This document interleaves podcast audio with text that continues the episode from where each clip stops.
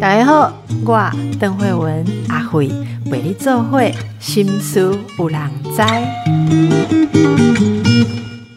大家好，今天来到节目的是陈宇德。宇德，上次你的这个谈话，很多人觉得非常有意思。哦，就从我们聊到你自酿啤酒，还有你很早就呃，算是从职场离开，投入另外一种职场，就是家庭主妇的职场哦。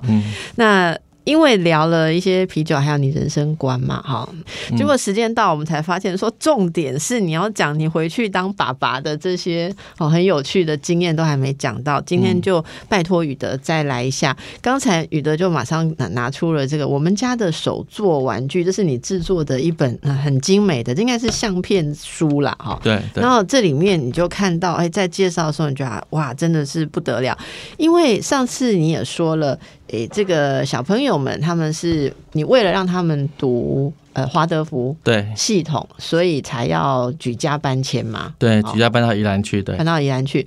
那你为他们做了很多事情，我觉得这个爸爸真的很不简单。我们就一边来看你这个这一本相片册，手作玩具在你的生活当中很重要，很重要。因为在华德福教育里面，其实我们第一个是我们是呃小时候我们是不接触山西的。所以一开始我们当然还没有进入这个系统的时候，我们还是会穿什么海绵宝宝啊、什么巧虎那些东西。但一进到幼幼儿园里面去的时候，老师就说：“哦，这些三系的东西会对小孩造成一些影响，所以在他们里面是不穿的，不会有这种东西出现。所以即使我们不小心穿了这些衣服去，老师又把它反过来套在小孩的身上。”然后呢？所以呢，我们不接触这些山西了之后，那我就变成是说，老师是鼓励我们让他玩一些天然的玩具，比如说石头啊、果实啊、沙啊这些东西。那另外呢，我其他的玩具呢，我自己就会用木工去做，或者是用瓦楞纸去做，或是用很简单的一些花草树木去做一些玩具来给他们玩这样子。所以这本手做玩具，因为你知道那些东西玩具通常比较没有那么耐用嘛。但我又很想留作一个纪念，所以就把它拍照，把它留念下来。这样，你看这些瓦楞纸，这些什么瓦楞纸的小玩偶吗？呃，弹珠台，哦，是弹珠台。呃，对，它其实是利用我们家的客厅的那个就是茶几嘛，然后他们把它围起来，然后就用弹珠。这是一些，呃，这是这个是一些塑胶玩具了。那他直接利用这个桌面去玩这个游戏，这样子。然后把弹珠在这些里面，对对对，就把它推推对，把它推倒这样子。然后像你做了很多算羊毛毡的。哦，对不对？对对对，我有做亚马针。那有些是，其实有些是我老婆做的，像这些什么编织娃娃是我老婆做的。这些是毛线钩的，对毛线钩的哦。对，是。那我我女儿跟儿子其实他们也会做这个哦。他现在已经会做了。那他们做来之后就扮演角色吗？就像对对玩小玩偶这样子。对对对对对，是是。那我们还看到说你们家的。纸箱子都有用哎，这个买有买冷气哈，买了冷气之后的箱子，这大箱子做什么呢？这些就把它们做成，我就把那个箱子开了窗户，开了门，那小孩就会进去里面，好像是他们一个城堡，还是他们另外一个家一样啊？你就没有买外面的那种帐篷城堡了哈？诶，因为那时候住台北市啊，所以哈那个实在是撑起来，把我们家客厅会占太大的空间。因为有有很多人这些东西就是像你讲的会买那种塑胶，其实有这种小小的，我知道我知道我知道，对。但是你自己做的时候不一样，而且大家会感觉说你们在做的时候可能也有一个一起协力的。对，因为小孩他会在旁边帮忙。对对，所以这看起来有你也会做木工是不是？对，因为我就是是没有在工作之后，其实我学了很多技能，比如说木工是一个，然后我其实还是学了做日本料理呀。然后我其实我也去当过那个临时演员啊，就就好玩呐，去去拍电影这样子。然后就是生命生命物件拢去卸块布节安尼啦。嗯，哎呀，我妈妈个就讲，我讲我就是假发型用就对了啦。啊，把钢是是贝亚在学诶，不是本来就会的。哎，不是不是不是不是。那你是怎样去找老找师傅，从切啊磨啊这样开始学哦？啊，我就网络上找一找，然后那时候在设置有一个在教日式的那个木作家具，然后我就去那边学这样。因为这边看到你跟小孩子做小椅子，哎，对哦，这椅子是这椅子不是我做的。那只是我让小孩子帮忙油漆，对啊，我自己其实有做一个柜子，好像这个是我做的，这是你做的柜子哎，对，那这是一个笔架，这是他们一年级的时候我做给他们班上的笔架，就是要挂一些什么，比如说毛笔啊、水彩笔啊，这笔架是我做的。哦，是给你都你你都会做给他们全班用哎，你刚刚讲了一些啊，因为我因为因为我就刚好会嘛。这个真的是不一样哦，真的不，所以不是每一个念华小孩念华德福的爸爸妈妈都会变成像你这么厉害，并不是每一个。对我算是一个特例，我就是一个工具人，我是工具人。那那这个呢？这个在餐桌上的这个是在玩啊乒乓球，这是乒乓球，对，其实用瓦楞纸做的乒乓球拍和那个挡的网子。养的网子好很好，哎，这是妈妈吗？这是妈妈的背影啊，哈，对，好，然后哎，这个我知道，这个是那个弹珠台嘛，对，弹珠台，哎，真的，听众朋友，虽然你没有看到，但是从声音的描述也可以理解他做了多少东西。这弹珠台就是我们小时候那个播的，对对对，拨的那个弹珠台，然后一行一行看落在几行。如果是外面雅琪亚，就是落在几行可以拿赠品哈，对，什么糖果，七行跟八行是赠品最少最烂的，因为那个是几率最高的。如果你全部落在同一行，或全部落在不同行也就可以得到不错的奖品。可是我们因为不要给小孩那些呃塑胶制品，或者说呃比较现成的玩具啊，所以宇德就在家里面自己做。还有这个应该是陀螺吧？对，是陀他们自己做的陀螺。陀螺好，那更不要说一般的这些画画的东西。对，这个很好玩。这个这是一个那个哎彩蛋还是什么东西？我忘记了。哦，扭啊扭蛋扭蛋扭蛋机 我做的，拍谁拍谁？哎，你扭蛋机也可以做出来，所以这个转真的会有东西掉下来，因为你没有弄斜坡嘛。对对。然后把那个机关扭开的话，就会掉出来。我后面还有做一台抓娃娃机，抓娃娃机啊！我看到抓娃娃机了。嗯。这是你，这也是你自己做的。那这个你看，你看这个这么粗糙，一定是我做的。那这个针管是干什么？哦，这个针管是利用液压的原理呀。然后你去操作的时候，刚好那个针管它本身你有液体，它会去压那个用液压，然后它让它可以动。那那个爪子是会动的哦。哎，这个液压的抓的爪子哦。那个鄙人不久前才花了一千块买 Steam 玩具，做出了这样的东西耶！可是我还不知道把它变成夹娃娃机，所以你真的什么都做得出来哈。那这显然是你们家自制的大富翁。对我，我女儿不能做。我女儿后来她也做这一个大富翁，自己做大富翁送给她朋友当成生日礼物。哇，好！那小孩，你看小孩慢慢长大，就开始自己会用瓦楞纸哦，学爸爸搞东搞西了哦。就小朋友开始自己会做很多，这是他们做的。我们看到他们做的城堡，还有那个有没有手足球？对，手足球台。这个我觉得我儿子很厉害，他做这个东西。现在看出来，第一次看出来是什么东西吗？就是拉的时候视觉。对，这其实是一个这个这个我没有教过他，这其实是一种动画的原理耶。对对啊，这是他自己做出来。但是我觉得哇，这是。太神奇了。这个如果是我们家小朋友学会做这个，是因为学校有给他们看怪杰佐罗利，佐罗利的封面都有这种玩具。哎，可是你们小孩是在不一样的这个系统里面学到这些东西，所以就大家让大家就是节目一开始就感觉一下，这个在家的爸爸其实有多大的付出了哈，可以给带给小孩子多少的快乐。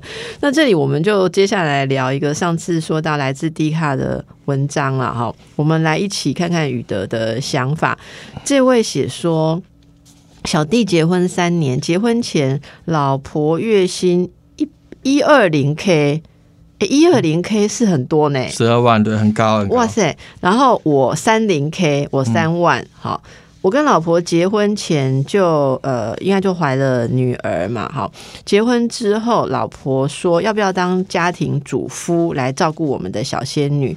呃，我们这位网友那位男性就说：“我想了三天，决定辞掉工作。我曾经害怕，我做这个决定会不会老婆有那个拿钱压我的味道了？哈，原来我错了，老婆是将薪水一半归我管，我也没有乱花，每个月还会剩老婆给我的一半。我觉得真正的爱情除了钱以外，更多的是彼此的付出。老婆在外辛苦工作，回来看到我把女儿照顾的好好的，家里干干净净的，没有脏乱，回到家。”家之前帮老婆买好饭，老婆下班后，女儿会先跑去抱妈妈，说辛苦了。好，不过免不了的是，小弟我被说没出息。会被朋友看不起，被亲戚看不起，说一个男人不出去上班不裸用。我只想问板上各位，男性当家庭主夫很可耻吗？好，那当然就有一些人的回应了哈。宇德，你最有资格回应嘛，因为你真的有做啊。对，因为我非常可耻。你觉得这个呃，现在很多的男女分工有别于传统哈，然后在家庭协议之下做这样安排。其实我觉得以他们家他描述的原本的状况，如果需要一个人在家里，这应该是很好的安排嘛，对不对？应该是非常好的安排。但是我们社会上还是会有一些成见。你自己的经历如何？我自己的经历是一开始人家会觉得有点怪怪的啦。就是因为你知道放我们如果是男生的话，早上送小孩去上上学还比较常见嘛。那下午四点半就去接小孩，就就比较少见这样子。对，因为大部分是妈妈或是阿公阿妈去接嘛。真的。对啊，一个爸爸去你一次两次，人家以为你是可能是休假。我我我每天四点站在小学门口的时候，哈，大概我想。二十个人里面，大概只有两个是爸爸吧。嗯，十八个应该是妈妈跟阿公阿妈占一半。对对对，而且我是每天又都都在那边，人家觉得说，嗯，应该不是休假，哎，恐怕是失业之类的。没想到你是专业的爸爸，不是失业，是专业。那那你怎么样去有有需要调试吗？还是其实你根本从来没有在乎过？呃，我就一开始会怪怪的啦，但是因为呃，身为一个爸爸，家庭爸爸哈，我们也必须要打入这个父母圈嘛，对不对？所以，丁上次看我的赖的号码的那个 ID，就发现我上面都写写满了小孩跟儿子的学号嘛。那所以呃，一开始怪怪之后，但是后来我们跟更多的家长一起聚会啊，一些活动之后，他们慢慢可以理解到说为什么我会这样子做。哦，为什么会就是说，哦，离离开了职场，然后来做这个照顾，当那个呃家庭主妇的这个角色？那通常一开始的时候，他们会就是觉得说，呃，我还是一个爸爸的角色。后来发现，他们每每次在那边骂说老公怎么样怎么样时候，发现有一个男生居然也坐在旁边静静的在那边听。嗯，然后他们就说啊，不啊不啊，还喜欢安伯赫，语德隆伯安内啦，嘿，黑龙写功力啦，嘿。但慢慢他们就把我当成是自己人。所以我也对，所以我加入很多团购网。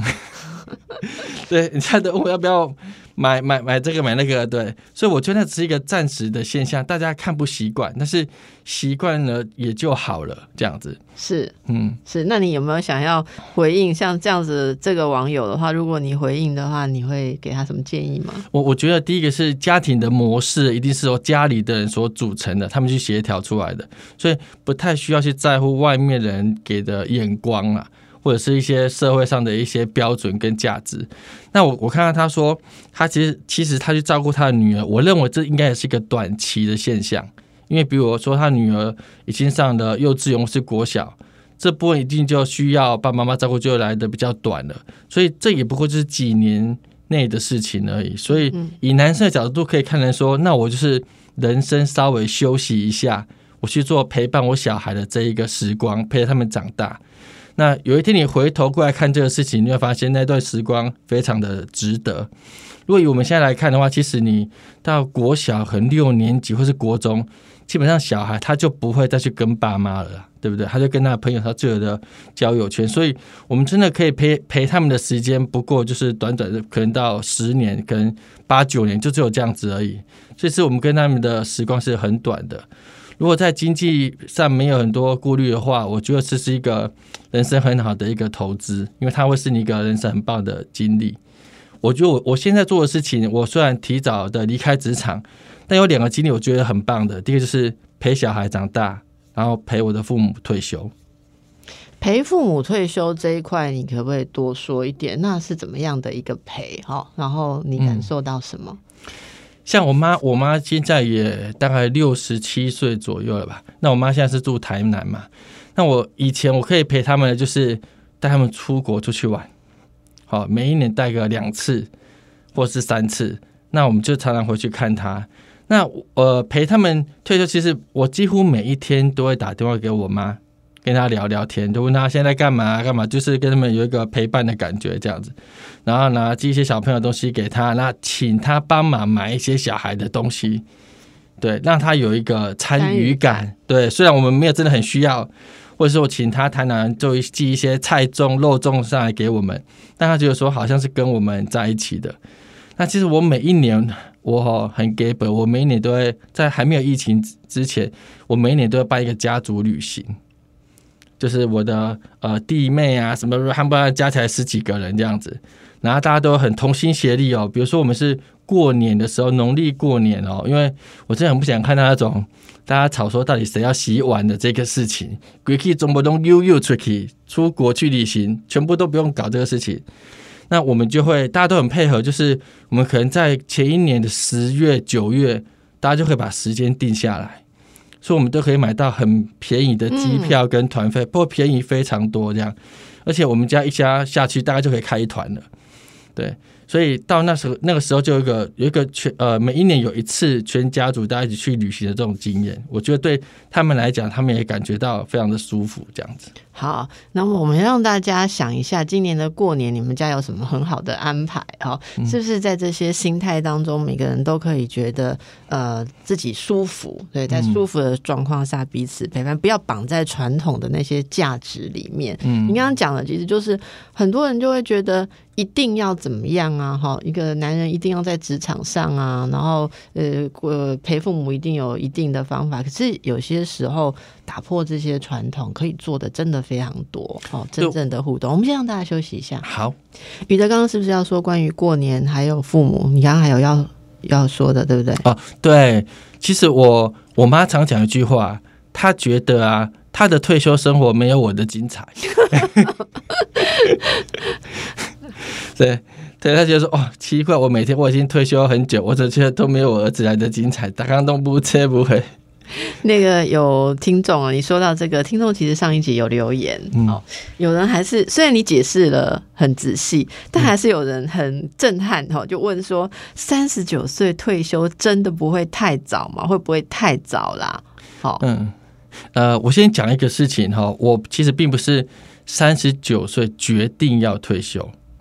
我一开始我其实也是跟大多数人都一样，我只想暂时休息一下而已。好，所以我整个过程其实我是慢慢的摸着石子过河的啦。我我并没有，因为我找不到前例有人这样子做过。那我曾经看过有一本书，有一个人他是他叫老黑，他是四十五岁退休。那当时他的状况跟我不一样，他没有他没有小孩的，他只有夫妻两个人。好，那我我的我比较特殊，因为我还要小孩要要要。要去顾，所以我其实我原本是想说先休息个两年，看会怎么样。那当时也因为我们在等宜兰华德福的通知，就是说如果我们有可以读人学校的话，我们就要整家搬过去嘛。所以那两年其实我要找工作也不是，因为我不知道我以后要住哪里。第二个是我的职位以前实在是太高了，我在台湾很难找到在印刷厂或是塑胶车塑厂找到一个总经理的工作。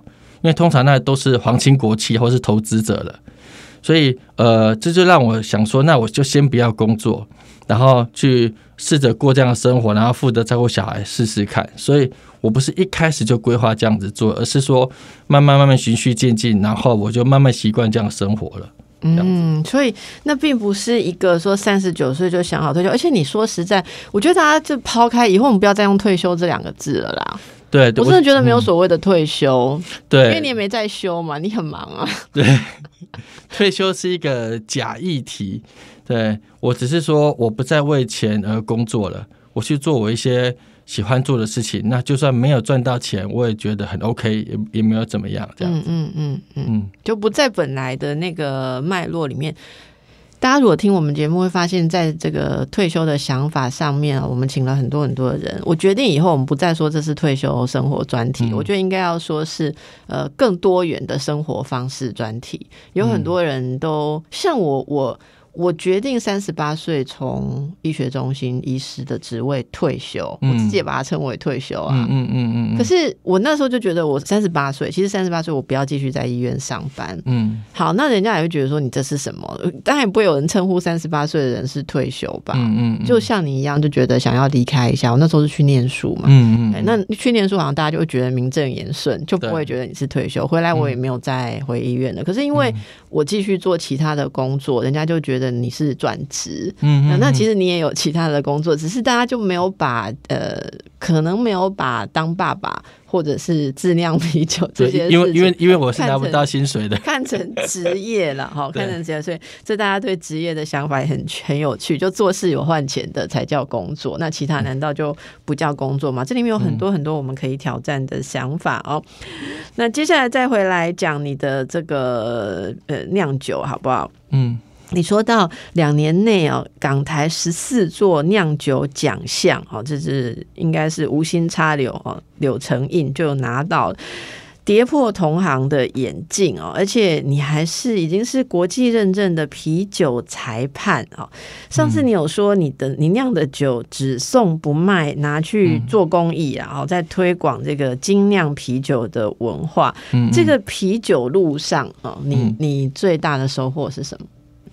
我觉得我非常幸运，然后就是因为我呃财富自由了嘛，我时间比别人多嘛，所以我在做研究质量啤酒这一块呢，我可以比别人要任性一点，因为我没有预算上的限制嘛，所以别人做实验可能做一次两次他会很心疼，但我就可以买更多的设备，然后更厉害的一些设备来做很多很多实验，所以我等于是无形之中我压缩很多学习的时间。那加上我很愿意投入去做这样的事情，比如说，呃，像我很多比赛是去中国大陆比赛，或到香港去比赛。那你知道吗？比赛不会一定就得名的嘛。那我们的这些质量的啤酒，第一个是它没有办法用寄送的，好，你不能叫什么快递帮你寄，因为上面因为我们没有，呃，我们不是正式的厂商，上面只有比赛的标签而已。那你不能正式那个报关出去的，因为。呃，它上面没有办法知道说你这里面到底是装什么液体，所以我们每次我到国外去比赛，其实有两个方式，一个是请我的台商朋友带到中国大陆，就是放到行李箱里面，然后 hand carry 到中国大陆去，然后搭到那边再帮我寄到南京、寄到北京去哪里比赛，这是一种方式。另外一种就是如果遇到比较大的比赛，像什么上海全国江洋大赛，我就会一个人，然后整个皮箱里面都装满了啤酒。然后就从台湾自己 hand carry 到香港，再从香港进到深圳去，再把酒全部寄出去。那这些东西都是我自费的，什么住宿啊、干嘛，全部是都是我我我自己出钱的。那你知道，也不见得会得奖，但是我觉得就是，如果可以在海外得奖，然后看到台湾的名字，如果有得奖的话，我就觉得这个东西值得了。所以我觉得，就是我在质量啤酒这一块就会比别人更加的投入。啊，为什么你可以一直得奖？因为哦，我觉得就是，嗯，我觉得是理工男的个性。怎么说？就是我我因为我上次我应该有分享到，因为我第一次得奖的时候，其实我都没有做任何的记录。好，在整个制造过程，我没有做任何记录，所以我这个成功经验就很难复制。后来呢，我就养成一个什么东西，我在做每一个步骤，甚至是呃当时的气候条件啊、湿度啊、温度啊什么。能够记录的部分，能够显现出来的条件，我都进入把它记录下来。所以，呃，每一支这支酒得奖之后，但裁判还是会给一些意见，说，呃，我觉得你还可以怎么改善啊？那我就会继续得奖的酒，再继续去改善，不断不断去精进这样子。所以，我的变成我的，我能够得很多奖的原因是我的制成非常的稳定，所以我做出来的酒都不会太烂，哎，通常都会在水准以上，就很容易得奖。我觉得。记录他很很很严谨的态度去看每一个事情，这个事情很实验的精神这样子。对，实验的精神，让它好喝的元素在哪里？所以我也喝了很多酒，虽然我酒量并不好，这样子。好，那据说节目讲到酒的时候，要提醒大家：喝酒不开车，开车不喝酒。哈，大家一定要记好啊！哈，一定要记好。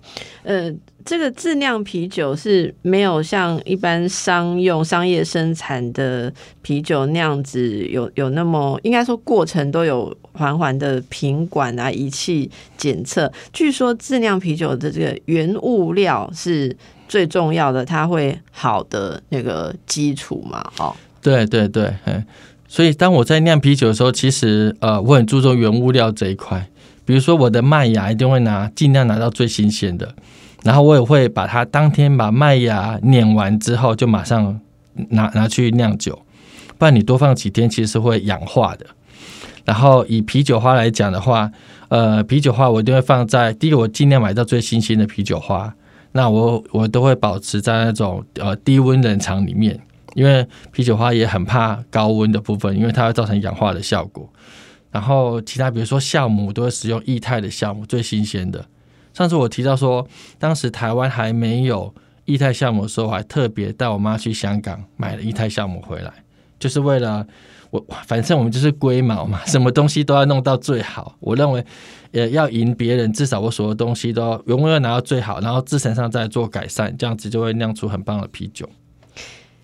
那个你是啤酒，据说连住家后院的什么橘子、芭乐、柠檬、芒果 都轮番拿来调配，是在什么环节里面要用到这些水果？呃，因为台湾的酿啤酒，所以大家很喜欢酿水果啤酒，有什么荔枝啤酒啊、芒果啤酒啊。这是台湾的一个特色，所以台湾大部分在那个啤酒比赛里面得奖的也都是这种类型。那因为我现在我们家是住农舍啦，所以我后面其实种了很多水果果树。啊，我我当初我当初酿啤酒，并不是我很喜欢水果啤酒，其实不是哦，因为我比较擅长类型是德式还有比利时的，是因为哈，就是很抱歉，因为我哈对农业还不太熟悉。所以我哈那个橘子种出来，真是超酸的，酸到哈阿得上人家好阿这型果酱等来马西克之生，闻到人不来要加，所以我无法度，我就打黑茶来酿啤酒。那那是在酿啤酒原料的哪一部分？因为你上次说，你你教我们说啤酒是什么？麦麦麦芽先把它碾碎，麦芽加啤酒花嘛？哎，对对对，对不对？啊，什么环节加干嘛？加干嘛？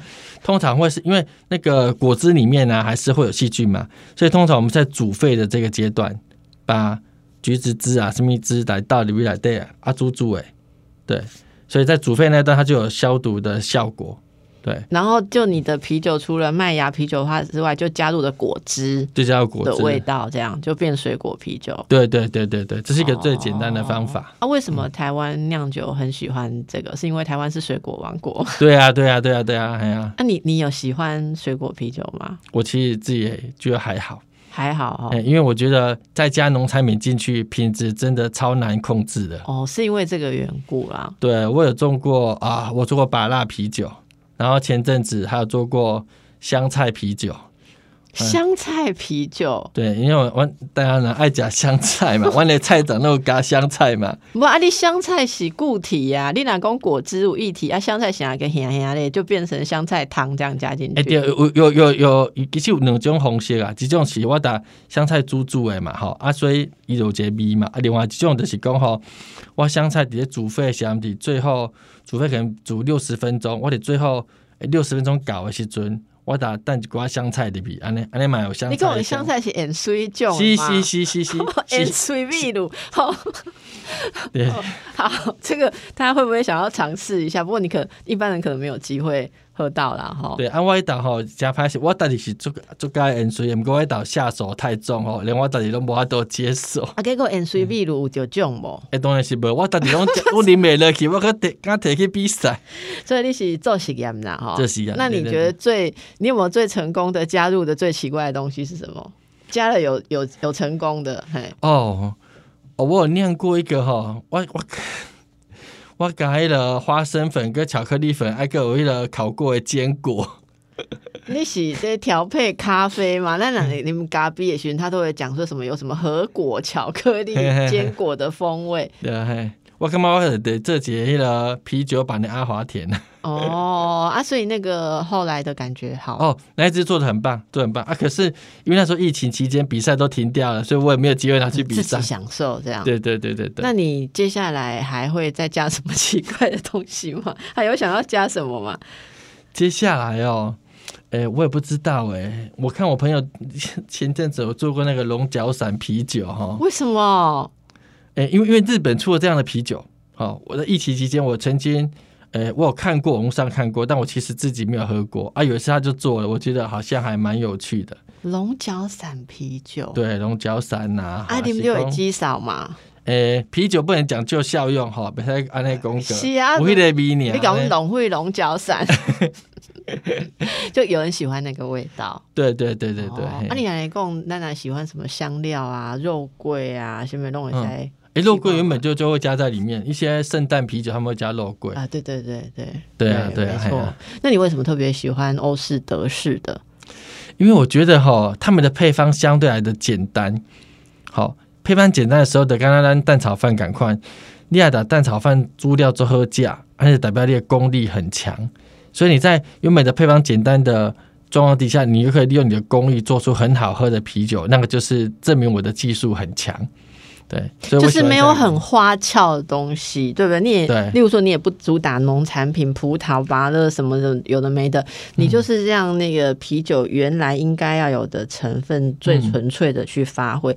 德式是不是会有什么？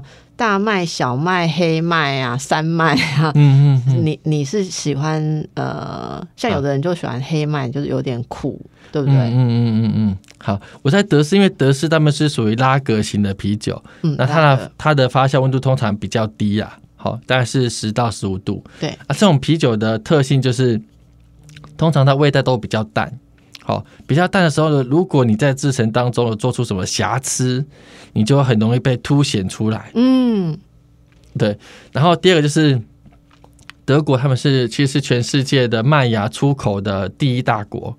好，所以他们在做麦芽这个工艺上其实是非常强的。然后我就是喜欢德式啤酒那种很纯粹的味道，然后麦芽的味道很丰富，然后感觉上就是如果你是行家，你喝起来就觉得哦，这是高手酿的。就是你可以从很细微的里面去去找到它的那些工艺很厉害的地方，这是我很喜欢德式啤酒的一个原因。这也反映你的个性吧？对，是龟毛嘛，就是你想要做一些很特别的事情。就是在你跟小孩做的东西里面，也可以看得到这种精神啊，就是那个那个本质很能够被看见，很能够凸显，不喜欢加很多。外在的，好或者是装饰性的东西，哎，这个就让我们听到了于德他这个精酿啤酒的精神喽。我们让大家休息一下，哎，特别过年哦，唔知大家年菜点好不哦？给大家报告一个好消息，今嘛报道联播帮有得卖年菜，其实阮逐年拢有卖啦，赶快哦，十行菜只要。两千九百九十块，就是三千块，个找你十块。有推口、佛跳墙、狮子头、米糕，啊，个有龟尾、鲈鱼个人参乌骨鸡汤。哇，听到感觉足饱诶吼！有兴趣诶，紧敲电话哦，空八空空五五一九空空，空八空空五五一九空空。今麦店啊，你再付哦，无你过年啦无菜，卖来吹阿回头哦。对菜色有兴趣的人，可以上网搜寻宝岛好康商城，确认今年年菜的菜色你喜不喜欢。宝岛好康商城，唔免出门，唔免运费，网络下单，好你做方便呢，过年快乐哦！用这么多的时间跟心力在照顾孩子，陪伴孩子成长，会不会期待也很大？例如说，你的孩子在成长过程中，也跟我们大家的孩子一样，会有这种丘疹啊、脾气败啊，或者说突然间会胡闹的状况嘛？你也会有遇到要处理这些问题吗？当然有啊，我的小孩也是人呐，又不是说受了华德福教育，小孩变超人，其实也没有啊。那说说看你的教养原则是什么？对啊，我讲一个以前的例子，真的听得都快要晕倒。以前我开车载小孩，然后儿子跟女儿坐在后面啊，然后两个人都坐在那边的，而且是安全座椅都绑都绑的好好的嘛。然后呢，我儿子就会开始抱怨，他就抱怨哦，跟我讲说：“爸爸，妹妹都看我的风景。”这是几岁的时候讲的？大概是幼稚园的时候。好，我都听得快晕倒。我说风景还有在分谁看的吗？嗯，对啊，哦，所以有些事情是很难。特别我我儿子是一个很敏感的人，敏感的人，然后所以他对很多事情都 感觉上。啊，好像是别人走过，然后他就觉得他打到他的这种敏感的这种感觉这样，所以我都要特别去照顾他的感觉，然后我们都要过比较规律的一些生活这样子，那这样不要受太多的干扰这样子，对啊，然后我就照顾小孩哦，只能长叹一声啊。嗯，我觉得非常的不容易，非常不容易。怎么样不容易？我们看起来都看到非常美好的部分，跟我们分享一下那个不容易你是怎么处理的？哦，比如说像像我老婆哈，我老婆那个她她在台北市的明星高中教书，所以她每天都要这样子来来回，就是从宜兰坐车这样。那我遇到的状况是，比如说我老婆她要带学生去什么北京参访，一去就七八天，然后最后就带着我一个人带小孩。那时候国小一二年级的时候，那每天他小孩都在那边哭啊，说我要找妈妈，妈妈为什么不要回来啊？然后妈妈为什么都这么久都没看到他？然后他们就会讲说：“爸爸，换你去上班了，你不要在这里，换妈妈来。” 我天啊，我我是从下午一点半开始，然后就开始顾小孩，顾顾顾顾晚上八九点，然后辛辛苦七八天，就听到这个事，都快要快晕倒了这样子。嗯，那后来呢？你怎么跟他们说？我我其实也没有办法说什么啊，我就是没有快回来，快快快回来了，对。我只能这样子，我也没有其他的方法。哎，可是以平常的生活来讲，不是都你陪小孩玩的时间会比较多吗？对对对，但我就是工具人嘛。我觉得感情的部分，妈妈一定是身上会占的很大的一个部分的。哦，对，我的部分还是只能说照顾一些呃生活起居啊，比如说吃饭啊这这些东西的。对，你你指的是妈妈有特殊擅长的？呃，互动方式，你指的是，例如说，比如说，比如说晚上时候，我儿子就会跟妈妈讲很多心事，说啊，他那边数学不会啊，遇到什么状况啊。可是明明一整天我都跟我儿子在一起，他都没有跟我讲这个事情。对我老婆就是可以，呃，我我不知道是一个沟通管道能，让他们很容易放下心房讲他内心的事情，还是因为我老婆是特教老师，所以很容易讲我其实我是搞不清楚的。对，特别是我儿子这一块。那我跟我女儿好像因为是前世的情人，所以我们晚上睡觉的时候可以多讲一些事情，比较好沟通，比较比较比较好好好沟通。对，那我陪我儿子就等于是打篮球啊、打棒球，这比较工具性啊、活动上面的。但心理上上面好像他就不会跟我讲很多这样。哦，我觉得父母子女之间的确是有这种个性的对应。哦，有的两个之间就是比较谈得来，但是有的就是跟另外一个比较能够，我觉得这是整个。可能个性或思维方式的确是会有不同啦。对他觉得爸爸就是应该来陪我，爸爸的角色是陪我运动的。那妈妈可能是真的可以谈心事的部分，可能在她认知里面是是长这样子。嗯嗯，会有所谓的分工。对，那你会管教孩子吗？就是说会导正他们某些行为，或者做一些有益的引导跟培养嘛？生活习惯方面，我觉得我只能是尽量。我只能尽量，哎，因为如果如果唠叨有用的话，那我妈念我也念的够多了。但我觉得我好像也没有因此，她她讲那么多，我就我就真的做了什么，好像也没有。所以我只能说尽量用引导的方式。对啊，这个部分我目前还在学习当中。嗯嗯，大家最好奇的就是说像。你刚刚讲你们家作息是很固定的嘛？想象中是这样，所以应该不会有作息时间的争执。对，到晚上我们大概是以前晚一点的，我们现在是九点多睡觉，以前是八点多睡觉。那大家最大宗的问题，三 C 产品，你们家也没有这个问题吗？对，三 C 产品我们就尽量不让他们接触，但华德福教育到后面还是会啦，比如说国高中的时候，他们才会慢慢开放这样子，但。国小阶段，我们是会保保护他们的感官的。因为很多人问到亲子问题，都要问的是怎么限制小孩的上网时间，这也不在你的困扰里面嘛？对，因为当我们决定要去这个教育的时候，其实我在台北市，我们家两台电视我就送人家了。对，华德福教育它并不是小孩去接受华德福教育，而是整家，对，我们都要翻转一遍，翻转我们的我们的观念。我们甚至为了这样子哈，呃，因为阿公阿妈家都在隔壁。然后呢，我为了不要让他去阿公阿妈家看电视，我就叫阿公阿妈过来我们家坐这样子。你蛮不错的哎，其实真的感觉到你的这个做法很多都是很很体贴、很温柔的。因为有人就会跟阿公阿妈说，去你家的时候不可以看电视，就是造成很大的争执。对，阿公阿妈啊，问到的修电视的呀，阿丽都叫我别使亏，阿囡仔叫我亏，我过来讲别使亏。对他也会很矛盾。结果你你这个哎，你这个你刚刚随意讲的这个做法，我就觉得哎，真的蛮体贴的哦。叫阿公阿妈来家里做，叫他进来你们的环境，而不是强迫去改变阿公阿妈家的环境。对我真的在幼稚园时候，因为我们在住在宁夏夜市那边，那我要载小孩到呃东门站那边去上学，你知道吗？捷运坐捷运也会有电视嘛，对不对？对，广告嘛。所以我那时候幼稚园的时候，我都是骑脚踏车，然后前面载一个，后面载一个，然后下他就骑那个自行车道，然后从中山北路中正纪念堂就骑去，每次骑去是五公里。那五公里再再骑回来就来回十公里，就是为了不要让小孩去看电视这样子。哦，要做到这么彻底哦，这真的是一个我觉得还蛮华德福，就是 你的整个想法还有对待人，而且让孩子整个活在这个氛围当中哈，不是说让他遇到诱惑然后再叫他不要看，好，就是让他在我觉得这个太难了，太难。是，那你们自己也有很多的改变吧？例如你对于呃。嗯，像你以前的工作啊，你你一定也是会用三 C 啊，或者什么，就应该也改变了很多了。对，就是因为我三 C 我也尽量少使用。我发现现在三 C 很非常可怕了。我原本只是想要打打字做一个事情，然后不小心看到那个一些很有趣的影片的的介绍，然后我不小心就点进去了。嗯，然后点进去不不好意思又点了下一个，再点点点，然后半个小时就过去了。嗯。对，我觉得这次还是，如果连我自己都没有办法抗拒这样的诱惑，其实我很难去禁止我小孩做这样的事情。对啊，所以呃，在这个部分，其实我会变成养成一个习惯，就是我可能在固定的时间使用手机而已，其他时间我尽量远离它，这样子。对，这个对你带来的好处是什么？你可以专注你自己本来的计划吗？很多很多人其实会问说，啊，你们都讲说要远离，要远离。到底为什么被呃一一直在手机上面划来划去？对你来讲，坏处是什么？我觉得我就浪费太多的时间，然后延误了我原本呃要做的事情了。嗯嗯，对，我觉得这个是最大的影响。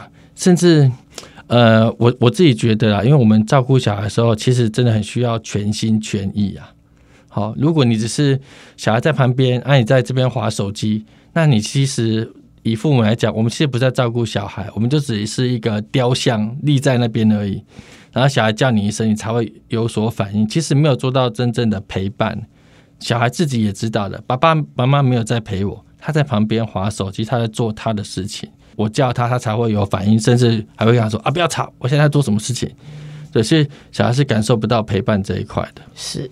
好，那么谢谢宇德这两次跟我们的分享哦。最后，你想要跟大家说，退休不是一个重点哦。对我，我觉得就是说，大部分人谈退休都都会讲到前面那一块，就是说我们要准备多少钱，好才要退休。所以大部分书都在讲说，怎样才能赚到很多钱。但事实上，我觉得退休的生活根本不是长那样子的。如果我今天呢，给你很多的钱跟很多的时间，但你却不知道你要做什么。那你就会变成一个很有钱，但是觉得生活很无聊的一个老人而已，对啊，这样其实不会觉得比较好。你可能会想说啊，再无聊，过去我来洗洗也喝啊，好，满在被冲杀。所以我觉得退休里面最重要的因素，其实是对生命的热情。嗯，我们就用这个做今天的结论，好不好？时间也差不多。好，那所谓的退休，不要执着这两个字，不是你要离开什么，是你要。更能够拥抱你生命的热情，去做你觉得有价值的事情。对，好，谢谢宇德跟我们的分享，祝福大家。